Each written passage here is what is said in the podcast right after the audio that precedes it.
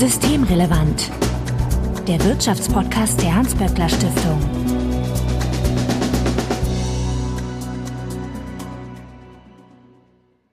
Heute ist Donnerstag, der 4. März 2021. Willkommen zur 47. Ausgabe von Systemrelevant. Bettina Kohlrausch, ich grüße dich. Hallo. Bettina, du bist die Direktorin des WSI, dem Wirtschafts- und Sozialwissenschaftlichen Institut der Hans-Böckler-Stiftung. Ich frage ja immer am, am Anfang irgendwas und ich, ich will aber nichts mehr zu Corona fragen. das ist irgendwie genug von Corona. Deswegen ähm, hast du dich denn ans Podcasten derweil gewöhnt? Das machst du jetzt öfter. Ja, doch, doch. Äh, der Rhythmus hat sich ja in der Tat verkürzt, aber ich habe mich daran gewöhnt und finde es eigentlich auch ein ganz schönes Format, mal anders über unsere Forschung zu sprechen. Und es scheint ja auch tatsächlich gehört zu werden, was ich sehe an, an Leuten, an Zahlen, die das ab. Darüber freuen wir uns sehr. Und wenn ihr uns dann dazu noch etwas mitteilen wollt, warum ihr uns gerne hört zum Beispiel oder welche Themen ihr von uns hören möchtet, dann könnt ihr uns einen Hinweis schreiben. Ideen, Fragen, Anregungen oder Unmut kundtun und am besten tut ihr das über Twitter at böckler-de oder auch per E-Mail an systemrelevant.böckler.de. Also Hinweise, Korrekturen, Anregungen einfach einsenden und Bettina findet ihr auf Twitter als Betty Kohlrausch. Mein Name ist Marco Herak und Bettina, wir sprechen heute über Gleichstellung. Genau, aus gegebenem Anlass. Noch vier Tage bis zum Internationalen Frauentag. Ach so, habt ihr das so getimt? Ja, genau. Ja, das ist schon die Idee. Genau, ja, das war, ist der Anlass.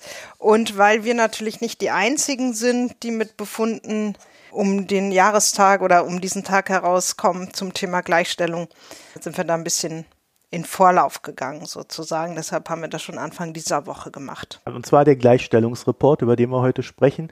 Und es ist ja tatsächlich so, dass der öffentliche Diskurs in Deutschland in den letzten Monaten, ich sag's mal vorsichtig, nur noch Lockdown oder Lockerung kennt. Und abseits das stimmt. dessen habe ich irgendwie so das Gefühl, wird zwar über viele andere Themen gelegentlich mal diskutiert, aber irgendwie so richtig aktiv angegangen wird da wenig. Und deswegen ist es dann vielleicht doch mal ganz gut, wenn wir da nochmal etwas in die Tiefe gehen. Also Thema Gleichstellung. Ihr habt einen Gleichstellungsreport gemacht. Wie fängt man sowas an? Ne? Wahrscheinlich geht es bei dem Gleichstellungsreport, Bettina, um die Frage, wie gut oder schlecht geht es den Frauen im Vergleich zum Mann?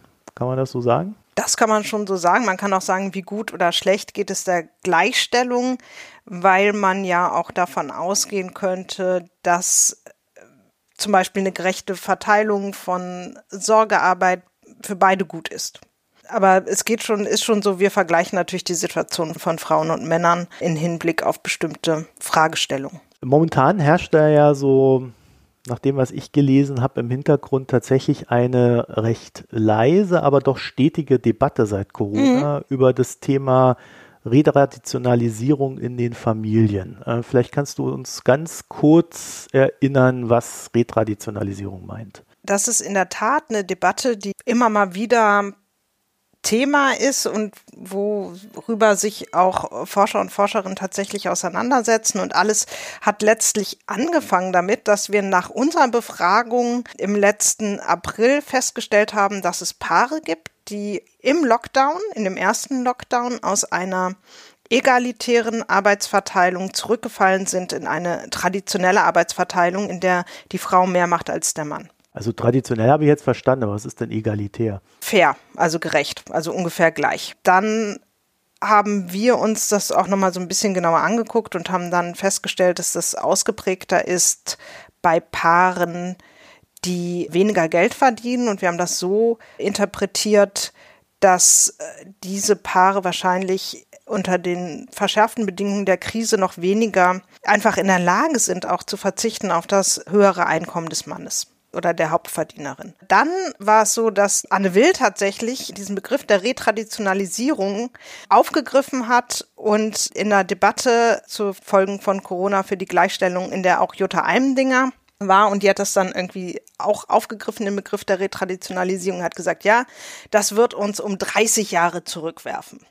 Und diese 30 Jahre sind jetzt irgendwie im Raum und ebenso der Begriff der Retraditionalisierung, um den es sehr viele Debatten gibt. Aber der eigentliche, die eigentliche Auseinandersetzung ist immer, wird es denn wirklich schlimmer oder setzen sich einfach nur Strukturen, die es schon vorher gab, fort? Und da werden wir jetzt sicherlich auch noch detaillierter drüber reden, aber ich finde, wir können natürlich nicht sagen, wie weit und sowas zurückwirft ja, auf das Jahr genau. Aber ich würde sagen, dass natürlich alte Strukturen fortwirken, aber eben unter verschärften Bedingungen, nämlich den Bedingungen, dass Kinderbetreuung fehlt. Und insofern würde ich schon sagen, dass zumindest das Risiko besteht. Wir können noch mal gleich detaillierter diskutieren, ist das jetzt oder nicht, dass sich die Situation verschärft für Frauen. Und ob man das am Ende des Tages dann Retraditionalisierung nennt oder Verschärfung, ist mir dann auch egal. Die Frage ist ja letztlich, wie steht es in den verschiedenen Dimensionen, in denen man sich das angucken kann, um die Gleichstellung zwischen Männern und Frauen? Also das Institut für Arbeitsmarkt und Berufsforschung, IAB, hat gesagt, ja, das stimmt alles nicht so. Wir haben da andere Zahlen. Und zwar haben die eine Online-Umfrage gemacht, dass vor Corona 66,2 Prozent und während Corona 62,5 Prozent der Frauen sich überwiegend um die Kinder kümmern. Also so nach dem Motto, die Männer würden sich nur mehr kümmern und man teilt da mehr untereinander auf. Also These stimmt nicht. Da wird nichts retraditionalisiert, sondern es wird alles besser. Es gibt tatsächlich zu unterschiedlichen Zeitpunkten unterschiedliche Ergebnisse. Das DIW ist mit Zahlen zum Sommer 2020 auch jetzt im Vorlauf des Internationalen Frauentages rausgekommen und hat im Gegenzug herausbekommen, dass sich der Anteil der Frauen, die den überwiegenden Teil der Hausarbeit machen oder der, der Betreuungsarbeit fast verdoppelt hat in dem Sommer. Ja, also da, das könnte man dann schon als Retraditionalisierung bezeichnen. Ich glaube, es gibt einfach verschiedene Erhebungsmethoden, es gibt verschiedene, verschiedene Zeitpunkte und ein Stück weit muss man das Ganze auch nochmal systematisieren. Tatsächlich ist es auch so, dass auch wir nie bestritten haben und auch unsere Daten geben das her. Es gibt einen Anteil von Männern, die machen jetzt mehr. Oder der Anteil auch in unseren Daten ist zumindest zwischen April und Juni hat sich der Anteil der Männer, die den überwiegenden Teil der Hausarbeit machen, von sechs auf zwölf Prozent verdoppelt. Das ist aber inzwischen A äh, wieder ziemlich rückläufig und B muss man sagen, in den allermeisten Paaren machen wie vor der Krise, auch während der Krise, die Frauen den überwiegenden Teil der Sorgearbeit. Und da muss ich auch sagen, kenne ich keine Studie, die das widerlegt. Ja, die Frage ist jetzt sozusagen, was tut sich bei den Vätern? Gibt es da nicht Verschiebung? Und letztlich, glaube ich, ist auch mal die Frage, wie bewertet man das? Also wie, wie viel Potenzial für Veränderungen sieht man da? Also ich würde sagen, und da muss ich sagen, kenne ich auch keine Studie, die das bestreitet. Der auffälligste Befund Grund ist doch, dass wie vor der Krise, auch während der Krise, die Hauptlast der, der Betreuung an den Frauen hängen bleibt. Nur ist halt diese Last deutlich größer geworden, weil wir jetzt seit einem Jahr Krise haben und auch letztlich ja bis zu den Sommerferien die Schulen nicht zuverlässig auf waren. Dann gab es vielleicht eine recht stabile Zeit, wenn man mal so davon absieht, dass dann doch immer mal wieder eine Klasse in Quarantäne geschickt wurde und so bis Dezember und jetzt sind schon wieder seit drei Monaten Schulen zu oder im Wechselmodell oder wie auch immer. Also ich, also ich zum Beispiel habe ein Kind im Wechselunterricht und ein Kind seit drei Monaten zu Hause. Und meine Grundtendenz ist zu sagen, ja, das sind alte Strukturen, die setzen sich hier fort. Das ist der Hauptbefund unter verschärften Bedingungen. Aber ich glaube, es ist auch spannend, das können wir vielleicht gleich nochmal machen, sich nochmal auch anzugucken, wer sind denn dann die Väter? Ne? Also es ist, wir gar nicht bestreiten, dass es da auch durchaus sich was tut in ein paar Familien und ich glaube, es ist ganz spannend, sich das auch nochmal genauer anzugucken. Ja, dann machen wir das doch gleich. also wer sind denn diese Väter? Also jetzt bitte ja, keine Namen, sondern nur, genau. es geht Es sind um, drei um und, und die kann ich dir jetzt auch kurz mit Namen und Adresse nennen. Nein, nein, nein. Ich muss sagen, dieser Report, den habe ich ja nicht geschrieben, das waren meine wirklich geschätzten Kolleginnen Yvonne Lott und Aline Suko. Und die haben sich das mal ein bisschen detaillierter angeguckt. Die haben gesagt, naja, es gibt ja letztlich vier Arten von Paaren. Die einen, die haben keine Veränderung. Und da sagen sie auch, das ist wirklich der allergrößte Anteil. Dann gibt es welche, die fallen zurück. Und das kann man dann als Traditionalisierung bezeichnen in eine traditionelle Arbeitsteilung, in der die Frau mehr macht als der Mann. Dann kann man natürlich auch von sowas sprechen wie einer umgekehrten Traditionalisierung, dass der Mann mehr macht als die Frau und man kann von einer Egalisierung sprechen, da machen dann eben beide ungefähr gleich viel. Und die sind zu dem Ergebnis gekommen, dass es bei 75 oder eigentlich sogar 76 Prozent der Paare vor allen Dingen keine Veränderungen gibt, dass es bei knapp 8 Prozent eine Traditionalisierung gibt, bei knapp 12 eine Egalisierung, bei knapp 5 eine umgekehrte Traditionalisierung. Also tatsächlich sieht man erstmal, es gibt bei mehr Paaren eine Egalisierung als eine Traditionalisierung. Aber trotzdem reden wir halt über vergleichsweise kleine Anteile, ne? also 12 Prozent. Und dann haben sie sich aber, und das fand ich sehr spannend, das Ganze nochmal so ein bisschen, wir haben ja drei Befragungszeitpunkte im Zeitverlauf angeguckt. Und da sehen Sie dann aber wiederum, dass diese Egalisierung viel weniger nachhaltig ist. Also möglicherweise eher eine Reaktion auf eine ganz spezifische Situation, in der zum Beispiel der Vater jetzt in Kurzarbeit ist und wenn er dann schon mal zu Hause ist, dann kann er auch den Abwasch machen, ja. Oder sich um die Kinder kümmern, die eben auch zu Hause sind, weil die Schule zu ist. Also schon eine ganz spezifische Konstellation, in der sich das dann eben auch anbietet, aber keine dauerhafte Veränderung, während diese Traditionalisierung etwas nachhaltiger zu sein scheint. Es ist also wirklich nicht so ein ganz einfaches Bild und wir reden hier über eine relativ kleine Gruppe. Aber man kann sich, und auch das haben die gemacht, im zweiten Schritt ja mal angucken, was sind denn das für Paare, die diese Egalisierung erleben oder welche Bedingungen sind das? Und da haben sie festgestellt, dass interessanterweise, und das widerspricht auch so ein bisschen Befunden, zu denen wir auch von der Zeit vor der Krise gekommen sind, dass offensichtlich ist im Homeoffice etwas, wenn der, der Vater im Homeoffice ist oder die Eltern im Homeoffice sind, etwas häufiger zu dieser Egalisierung kommt.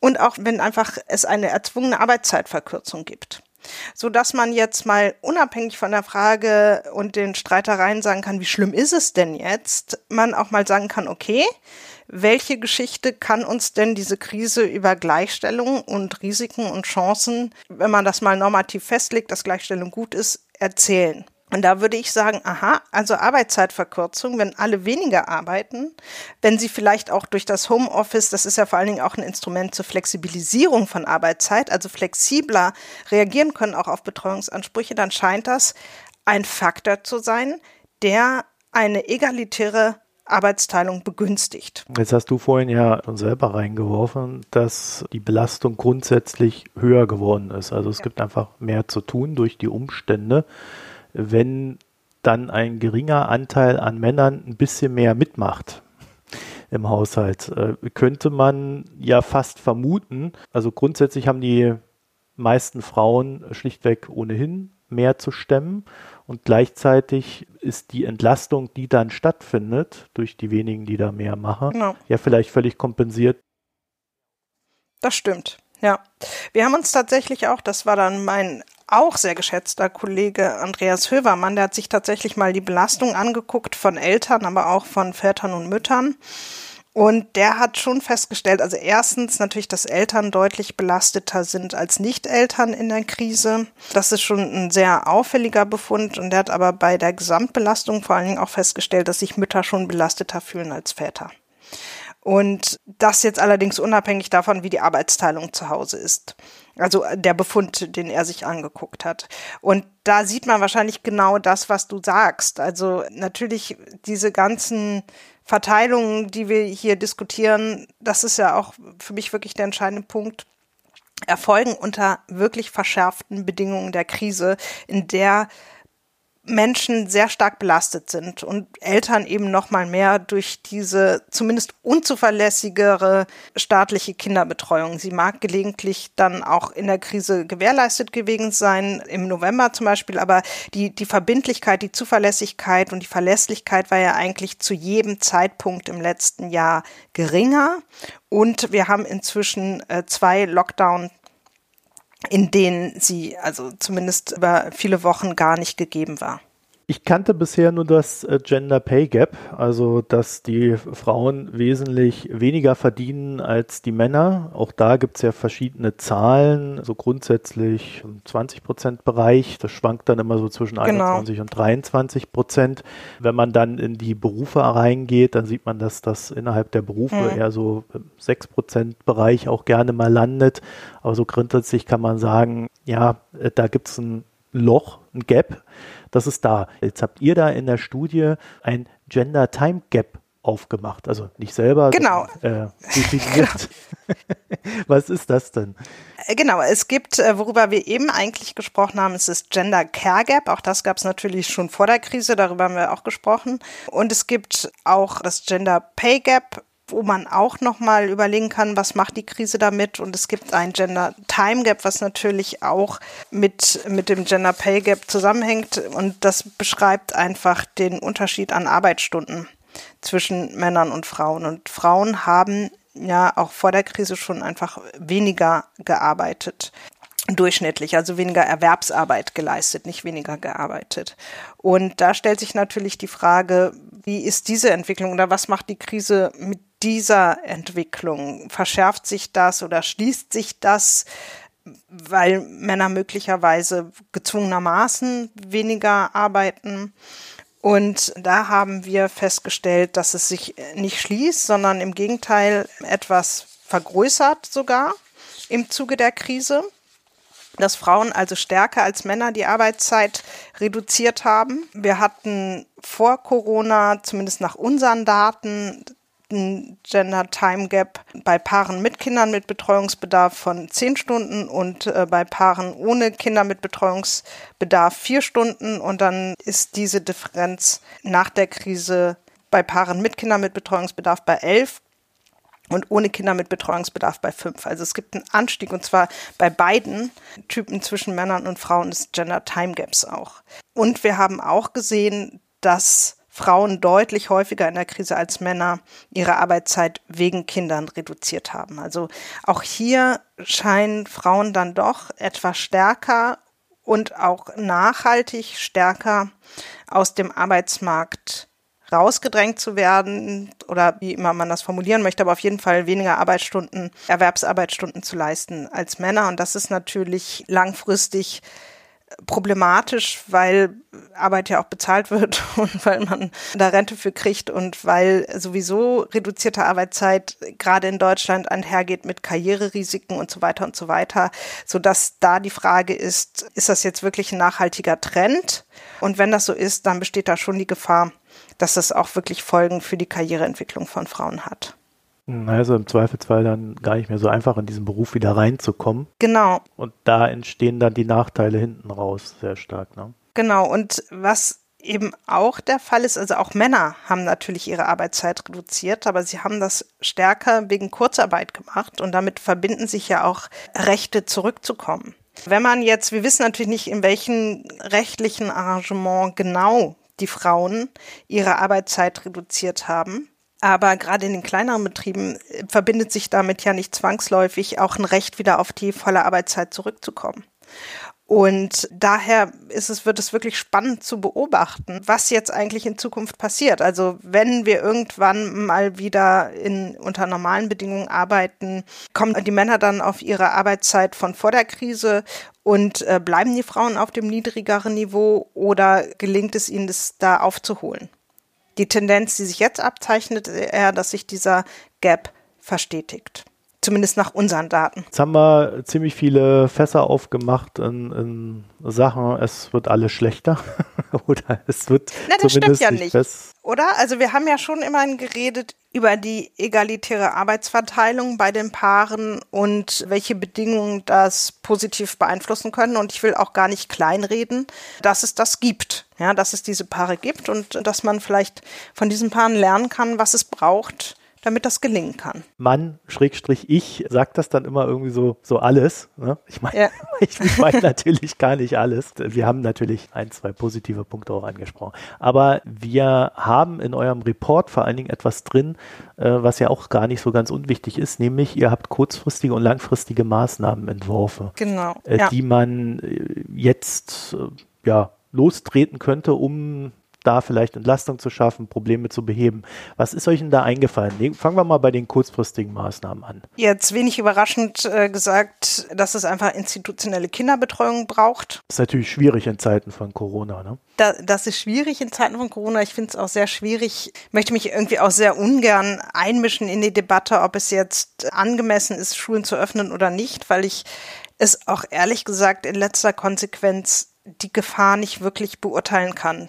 Ich kann aber irgendwie feststellen, dass es die angekündigte Priorisierung bei den Schulen offensichtlich dann doch nicht so gegeben hat. Das ist ja, das ist zumindest meine subjektive Wahrnehmung, haben wir auch, äh, oder nicht Wahrnehmung, sondern schon Erfahrung. Da haben wir auch mit Sebastian das letzte Mal drüber geredet. Es gibt ja auch keine Sicherheitskonzepte oder irgendwelche Ideen, wie man das vielleicht sicher Schulen öffnen könnte, ja. Von Luftfiltern oder was auch immer. So schwierig kann das ja nicht sein und da fehlt es mir schon an Kreativität. Also die mhm. Priorisierung sehe ich da nicht. Kurz eingehakt, die Luftfilter habe ich jetzt mehrfach gehört. Da hatten Eltern die Idee, wir kaufen das, stellen das dann in die Klassen rein und das wurde dann jeweils verboten. Also habe ich jetzt aus mehreren Bundesländern Ach, gehört und da war ich doch sehr erstaunt darüber. Also wenn man schon selber das Geld nicht ausgeben will. Okay, ja, also das sind halt so Dinge, wo man einfach denkt, man hat nicht den Eindruck, dass es absolute Priorität hat, institutionelle Kinderbetreuung zu gewährleisten. Natürlich sicher. Ne? Und das hat natürlich Konsequenzen und die Konsequenzen bleiben schon überwiegend bei den Frauen hängen. Ja. Dann natürlich diese ganze Geschichte, was kann eigentlich ein Betrieb machen? Also wenn wir sehen, okay, das Homeoffice scheint doch bestimmte Möglichkeiten der Flexibilität zu bieten, die die Paaren hilft, die, die Aufgaben fairer zu verteilen. Dann können Betriebe natürlich darüber nachdenken, ob sie über Angebote zu orts- und zeitflexiblen Arbeitsarrangements, nennen wir das dann, ja, das Paaren einfach leichter machen können. Das, die, die Vereinbarkeit. Und zwar Männern und Frauen. Also so, so, dass man mal zwischendurch eine Stunde irgendwo rausnimmt und dann halt später nacharbeitet. So in dem ja, genau. Oder dass man, wie gesagt, Möglichkeiten auch von zu Hause zu arbeiten ermöglicht, dass man im betriebliche Vereinbarungen trifft, genau, die eine gewisse Zeit, Souveränität und Flexibilität den Beschäftigten ermöglichen. Und natürlich, dass man gute Vertretungsmöglichkeiten also schafft, dass Leute eben auch mal raus können, wenn sie zum Beispiel Kinderbetreuung also leisten müssen. Ich habe zum Beispiel von ganz vielen gehört, dass es ja im Prinzip eine schöne Sache ist mit den Kinderkrankentagen. Nur wenn alles total auf Kante genäht ist, ja, gerade im öffentlichen Dienst ist es ja so, oder, oder an den Hochschulen zum Beispiel habe ich das ganz oft gehört, dass die sagen, ja, aber die Arbeit, die geht ja nicht weg. Und entweder ich lasse meine Kollegen und Kolleginnen hängen oder ich komme wieder und dann muss ich es halt trotzdem machen. Also ich kann faktisch, also ich habe vielleicht das Recht, mir einen Kinderkrankentag zu nehmen, aber ich kann es halt einfach nicht. Und wenn man dann eben auch genau Vertretungsregelungen schafft und Arbeitsstrukturen, in denen das möglich ist, rauszugehen, weil man eben damit rechnet, dass Menschen das gelegentlich halt auch mal machen müssen. Auch ja nicht nur für Kinder, sondern auch, weil sie vielleicht andere Pflegeverantwortung haben dann ist sowas natürlich auch leichter. Also, dass man sowas einfach mitdenkt, ja, dass man Arbeit nicht plant von der Logik. Eigentlich ist jeder jetzt mal 40 Stunden jede Woche verfügbar. Ja, und wenn nicht, ist das rechtfertigungs- und erklärungsbedürftig. Das ist ja nicht die Realität von Menschen. Und die Folgen dessen, dass es nicht so ist, werden ja sehr individualisiert. Und das könnte man ja auch in der Arbeitsorganisation durch Springer oder wie auch immer oder Springerinnen anders organisieren. Dann haben wir gesagt, wir wollen das Kurzarbeitergeld und auch das Arbeitslosengeld von der Steuerklasse 3 und 4 lösen. Das ist jetzt, glaube ich, ein bisschen erklärungsbedürftig. Das Kurzarbeitergeld richtet sich ja am Nettogehalt aus. Und das ist bei Frauen, die häufiger aufgrund des Ehegattensplittings, bei verheirateten Frauen zum Beispiel, die aufgrund äh, des Ehegattensplittings häufiger in einer ungünstigen Steuerklasse sind, weil sich das dann für das Paar lohnt, zieht die Frau dann sozusagen den kürzeren. Und das schafft auch insgesamt Anreize dafür, dass Frauen zum Beispiel ihre Arbeitszeit tendenziell nicht erhöhen, weil es sich eigentlich für das Paar nicht rechnet. Und ist ein Anreiz eigentlich auch wiederum für eine ungleiche Verteilung der Erwerbsarbeit und damit natürlich in der Logik und in der Folge häufig auch für eine ungleiche Verteilung der Sorgearbeit. Und deshalb haben wir vorgeschlagen, dass diese Leistungen an die Steuerklasse 4 gekoppelt werden. Dann weiterer Punkt, Aufwertung der sozialen Dienstleistungsberufe. Das ist ein Segment, in dem häufig Frauen arbeiten und ähm, wir haben eine sehr ungerechte Lohnstruktur, ne, zeigt sich am Gender Pay Gap. Und damit könnte man es natürlich auch ähm, schließen, indem man Frauen und vermeintlich weibliche Tätigkeiten, auch darüber haben wir hier schon oft geredet, besser bezahlt. Und das sind kurzfristige Ideen, die wir haben, weil wir müssen jetzt, glaube ich, schon mal überlegen, nicht nur irgendwie, wann öffnen wir was und bei welcher Inzidenz greift welche Stufe. Das ist jetzt vielleicht sicherlich relevant, aber diese Krise als Gesundheitskrise wird irgendwann vorbei sein, lange bevor die soziale und Gesellschaftskrise vorbei ist. Und das vermisse ich ganz generell im Moment so ein bisschen, auch zum Beispiel im Bildungssektor, dass man sich mal überlegt, was machen wir denn dann eigentlich? Wie gehen wir denn dann eigentlich mit den sozialen Folgen der Krise um? Wie wollen wir uns eigentlich als Gesellschaft neu aufstellen? Also es ist jetzt ein wirklich sehr kurzes auf Sicht fahren. Wenn jetzt noch eine weitere Welle kommt, also wie kann man verhindern, dass es zu einer Verschärfung von Geschlechterungleichheit kommt, sind das natürlich Maßnahmen, die auch langfristig dazu führen, dass Paare die Betreuungsarbeit fairer verteilen oder dass Männer und Frauen generell gleichberechtigter sind. Bei den Dienstleistungsberufen ist ja auch auffällig, dass sie oftmals soziale Dienstleistungsberufe sind und ja eine gewisse Flexibilität auch von den Arbeitnehmerinnen ja. Äh, und Arbeitnehmern da abverlangt wird. Jetzt hast du schon gesagt, meist Arbeitnehmerinnen. Das heißt also, wir haben dort Berufe, die besonders flexibel sein müssen, die teilweise körperlich extrem anstrengend sind, ja. die dann auch noch äh, besonders schlecht bezahlt ja. werden. Ja. Na, also da besteht, glaube ich, schon ein gewisser Handlungsbedarf. Zumal ja, man ja auch sieht, dass dort immer weniger Leute in diese Berufe rein wollen. Und spätestens mit Corona haben wir ja auch gesehen, dass dann äh, diese Doppelbelastung mit Familie und Beruf, ja, die, die explodiert dann dann förmlich für die Betroffenen. Genau, und es sind einfach Bereiche, auf die wir als Gesellschaft angewiesen sind. Man nennt das auch öffentliche Daseinsvorsorge. Ich glaube, das haben wir in der Krise jetzt erkannt. Und dann muss man das eben auch entsprechend bezahlen. Und in der Tat glaube ich auch, dass der Fachkräftemangel in dem Moment, in dem es da vernünftige Arbeitsbedingungen gibt, Dazu gehört sicherlich eine vernünftige Entlohnung, aber so wie ich das sehe, gerade in diesem ganzen Pflegebereich auch tatsächlich ähm, vernünftige Arbeitszeitstrukturen und so weiter scheint ja doch mit extremen Belastungen einherzugehen. In dem Moment, in dem diese Berufe attraktiv sind, wird man auch den Fachkräftemangel entgegenwirken können. Und ich glaube, dass wir als Gesellschaft schon darauf angewiesen sind. Ja, wir wollen uns darauf verlassen können, dass wenn wir ins Krankenhaus gehen und ein Kind kriegen, dass da eine Hebamme ist oder dass wenn wir Pflege brauchen, dass es jemand gibt, der sich mit Zeit und Zuwendung um uns kümmern kann. Das sind ja existenzielle Fragen. Dann kommen wir mal zu den langfristigen Empfehlungen, also Sachen, die jetzt vielleicht nicht unbedingt gleich morgen umgesetzt werden sollten wie die anderen. Genau, genau. Wären sie ja ohnehin nicht, ne? Genau. Aber ähm, genau, das wird ja eh nicht umgesetzt. So, ja. Das war so, so eine langfristige Strategie auch braucht. Genau. Also ich würde sagen, es sind halt zwei Sachen. Das eine ist, dass wir Arbeit immer noch so organisieren, dass dann eine, eine Logik herrscht. Also auch wenn inzwischen natürlich viele Frauen arbeiten, ist Arbeit immer noch entlang der Idee organisiert, es gibt einen Familienernährer und dessen Aufgabe, ich nehme bewusst die männliche Form, ist es dann eben auch die Familie zu ernähren. Und deshalb muss er auch sich dann nicht um seine Kinder kümmern, weil der ernährt ja schon die Familie und der ernährt halt die ganze Familie und auch die Frau mit und die ist dann zu Hause. Und das ist natürlich nicht mehr die gesellschaftliche Realität, aber es ist immer noch so ein Leitbild, an dem wir uns, glaube ich, auch organisieren, wenn wir zum Beispiel Arbeit organisieren, weil es ist einfach wahnsinnig schwer, äh, das kann ich auch wirklich aus persönlicher Erfahrung sagen, zwei Vollzeitstellen mit einem Familienleben zu vereinbaren. Ich habe das mein Leben lang gemacht, zusammen mit meinem Mann, aber man kommt da einfach an seine Grenzen. Und insofern stellt sich dann schon die Frage, ist eigentlich die Idee einer 40-Stunden-Woche wirklich noch ein tragfähiges Leitbild? Oder bräuchte man nicht eigentlich eher eine 30-Stunden-Woche? Und dann ist es eine natürlich, dass wir Arbeit zu organisieren. Wir haben aber auch den Sozialstaat so organisiert, dass das eigentlich die Logik hat sich auch viel verändert, aber es gibt immer noch so eine Logik. Das macht sich zum Beispiel bei dem Ehegattensplitting bemerkbar. Es gibt einen Haupternährer.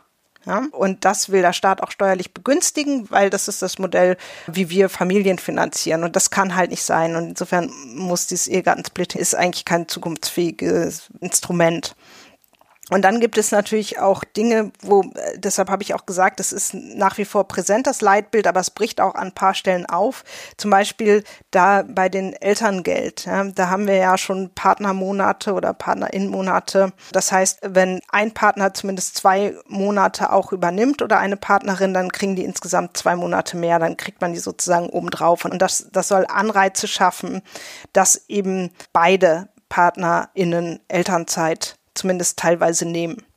Und das sind aber im Moment eben nur diese äh, zwei Monate und da ist die Frage, ob man das oder wäre ein, einer unserer Vorschläge, sowas zu verlängern, um eben auch Anreize für eine egalitäre Arbeitsverteilung direkt nach der Geburt zu schaffen in dieser Elternzeit, weil es Untersuchungen gibt, dass das tatsächlich auch langfristige Konsequenzen hat für die Arbeitsverteilung. Also wenn Eltern direkt nach der Geburt oder in dieser in diesem ersten Jahr das Pferd teilen, dann scheinen sie auch dazu zu tendieren, das langfristig länger zu machen. Zumindest nach meinem Kenntnisstand gibt es dazu Untersuchungen. Das sind Ideen, aber ich glaube generell geht es um die Frage, so mal ganz grundsätzlich, welches Leitbild gerade von Arbeit wollen wir auch haben? Und da ist, glaube ich, zentral, wir haben kein Leitbild von Arbeit, in dem Menschen 40 Jahre, 40 Stunden in ihrem Leben durchgängig dem Arbeitsmarkt zur Verfügung stehen. Das ist einfach nicht mehr so. Und ein Grund, warum das nicht so ist, ist, weil Menschen sich kümmern um Kinder, vielleicht aber auch um andere Angehörige, aber natürlich auch, weil man sich vielleicht noch mal weiter qualifizieren möchte oder aus anderen Gründen. Ich glaube, das ist so das ganz Zentrale. Also welche Idee von Erwerbsarbeit haben wir eigentlich für die Zukunft? Bettina Kohlrausch, ich danke für das Gespräch. Ich danke. Ja, und wenn ihr uns an der Stelle noch ein paar Gedanken zu der Thematik senden möchtet, also gerade äh, der Bereich Reform ist ja ein hochspannender, weil äh, es da, wie Bettina das ja so schön dargestellt hat, tatsächlich um ein Gesellschaftsbild geht und nicht nur um eine Wirtschaftsreform. Also wenn ihr dazu Meinungen habt oder Ideen, dann schickt die uns am besten. Ihr könnt das tun auf Twitter, at böckler-de. Ihr könnt das tun per E-Mail, systemrelevant at böckler.de oder ihr könnt Bettina antickern auf Twitter als Betty Kohlrausch. Dann vielen Dank fürs Zuhören und bis bald. Tschüss.